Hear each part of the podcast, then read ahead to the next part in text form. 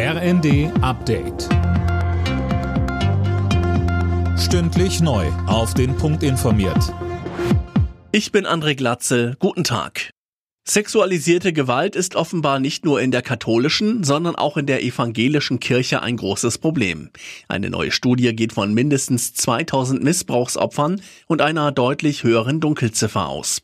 Denn von den Landeskirchen seien für die Studie nicht ausreichend Unterlagen zur Verfügung gestellt worden.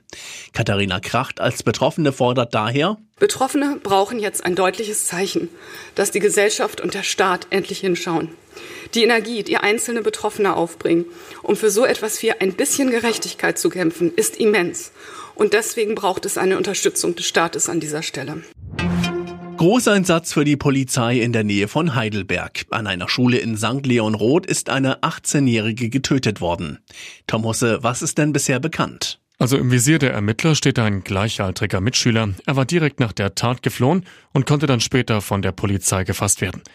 Bei der Fahndung kam auch ein Helikopter zum Einsatz. Die Ermittler gehen Stand jetzt von einer Beziehungstat aus.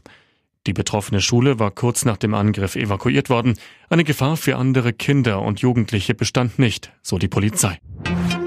An Tag zwei des Bahnstreiks gibt es immer mehr Aufforderungen an Bahn und GDL, schnell an den Verhandlungstisch zurückzukehren. Der Bahnbeauftragte der Bundesregierung Teurer warnte im Redaktionsnetzwerk Deutschland außerdem vor langfristigen negativen Folgen für die Verkehrswende durch den Streik. Fußball-Bundesligist Union Berlin muss im Abstiegskampf auf Trainer Bielica verzichten. Der DFB hat den Kroaten nach seinem Ausraster im Spiel gegen die Bayern für drei Spiele gesperrt. Bielica hatte Nationalspieler Leroy Sané zweimal ins Gesicht gegriffen. Alle Nachrichten auf rnd.de